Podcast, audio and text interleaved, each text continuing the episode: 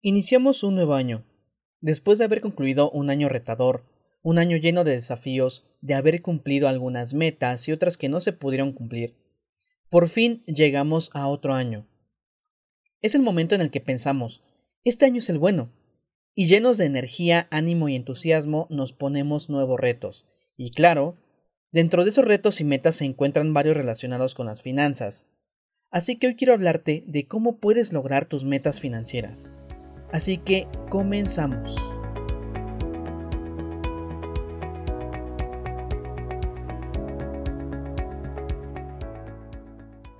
Toda meta y objetivo requiere de una planeación, de una serie de pasos a seguir y estos pasos hacerlos parte de nuestra rutina del día a día. Por ejemplo, si lo que buscas es bajar de peso, llegar a tu talla ideal, tendrás que implementar en tu rutina una alimentación adecuada y ejercicio. Si decides estudiar alguna profesión o tomar un posgrado, tendrás que hacer tareas e investigaciones que no hacías usualmente. Y si quieres lograr tus metas financieras, tendrás que hacer cambios en tus hábitos del día a día para poder lograrlos. Aquí te comparto unos puntos que te ayudarán con ese proceso. Punto número 1. Define tu propósito. Es muy importante que tú tengas en mente el por qué quieres hacer las cosas si es por un cambio en tu estilo de vida, para poder mejorar tu poder adquisitivo y que necesites mejorar tu situación financiera, o probablemente porque ya no quieres vivir en deudas, porque quieres terminar con todas esas deudas que traes arrastrando, que no te permiten hacer nuevos proyectos, que no te permiten realizar ese viaje que tanto necesitas, o simplemente para mejorar la estabilidad económica de tu familia. Lo importante es que tú debes de encontrar un motivo el cual te mueva, el cual día a día te levante a realizar esos cambios, que te obligue, que te sientas comprometido. Eso es muy importante y es la base para que tú puedas empezar a realizar todos estos cambios que tú quieres y que necesitas para poder lograr las metas de este año. Punto número 2.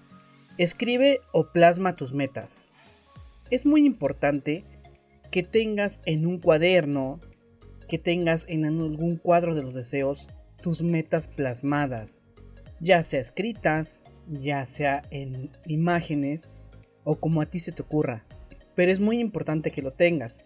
¿Por qué te comento esto? Porque esto incrementa la posibilidad de que las realices. Así es, si tú las tienes en algún lugar visible, constantemente estarás viéndolas, estarás acordándote de ellas y dirás, por eso es por lo que yo voy a trabajar, por eso es por lo que yo voy a mejorar mi situación financiera para alcanzar esas metas, esos logros. Fortalece también el compromiso con las mismas. Si tú tienes esas imágenes, si tú tienes esos escritos en un lugar muy cerca a ti, ya sea en tu oficina, ya sea cuando te levantas y lo primero que ves es esas metas, entonces estás fortaleciendo totalmente el compromiso que tienes contigo mismo de llevarlas a cabo. Punto número 3. Ponle fecha a tus metas. Debes de dividir tus metas en tres puntos. 1. Metas a corto plazo, mediano plazo y largo plazo. Las metas a corto plazo son aquellas que puedes alcanzar entre 3 meses hasta un año, ya sea que en ese periodo tu meta sea regularizar tus deudas, ya sea que en este tiempo puedas implementar una mejor estabilidad económica, que ya hayas logrado, eh, pues en este caso, liquidar todas tus deudas para tener mayor poder adquisitivo y empezar a hacer planes. Las metas a mediano plazo y largo plazo, pues estamos hablando de metas que exceden el año. Probablemente en esas metas a mediano plazo sería comprar un auto. En dos o tres años, ahorrar, tener el hábito de seguir ahorrando para que ese auto sea posible, ese viaje que tanto quieres. Y una meta a largo plazo podría ser la adquisición de un patrimonio. Estamos hablando de una casa, de algún terreno o incluso ahorrar para tu retiro. Si tú divides estas metas en estos tres rubros, corto, mediano y largo plazo, y tratas de colocar una fecha específica de inicio y de fin, ten por seguro que te será más sencillo administrar tus metas y saber en qué momento vas a poder terminar alguna de ellas para poder dar inicio a otra. Punto número 4. Toma el control de tus gastos. Es muy importante que empieces a tomar el control de tus gastos. Que lleves el registro del día a día en que gastas. Que te acostumbres a un presupuesto semanal y mensual de esta manera vas a poder tomar el control de tus gastos. ¿Por qué es importante esto?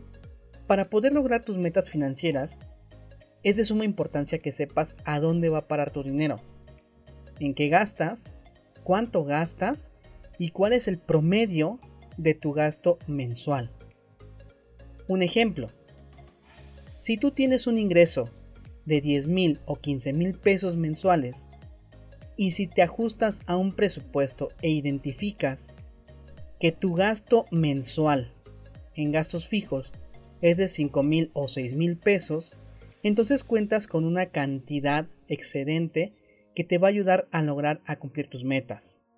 Pero si tú no llevas un control de este mismo, jamás vas a saber en dónde para tu dinero. Por eso es importante que tomes el control de tus gastos. A ti que me escuchas, ¿En realidad sabes a dónde va a parar tu dinero? ¿Llevas totalmente un control de tus gastos? ¿Eres consciente de cuánto gastas al mes? ¿En qué gastas al mes? ¿Y por qué gastas esas cantidades? Te invito a que hagas un análisis de conciencia, porque para poder continuar con los siguientes puntos es súper importante que tú tengas plena conciencia de tus gastos. Así que te sugiero que te apegues a un presupuesto mensual, a un presupuesto semanal y bueno, si no tienes a la mejor idea de cómo hacerlo, puedes preguntarme y con gusto te apoyo. Punto número 5. Ahorra. Hablar del ahorro es muy complejo, es un tema de nunca terminar y que en 5 minutos no te podría explicar. Lo que sí te puedo decir es que si tú no ahorras, no vas a lograr esas metas financieras. Si tú de verdad quieres conseguir ese auto nuevo, si tú quieres comprar ese nuevo teléfono que necesitas cambiar, o si quieres hacerte ya de tu casa o empezar a construir, sí o sí tienes que ahorrar. Nuestros padres nos han dicho que si no ahorramos no vamos a obtener nada, y la verdad es que es muy cierto.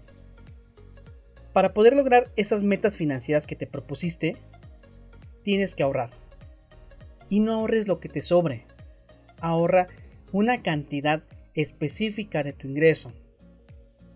Si tú tienes un ingreso de 15 mil pesos mensuales y te das cuenta que tus gastos fijos solamente representan el 50% de tu ingreso, te sugeriría que ahorres el 10% para que puedas empezar y sistemáticamente vayas incrementando este ahorro.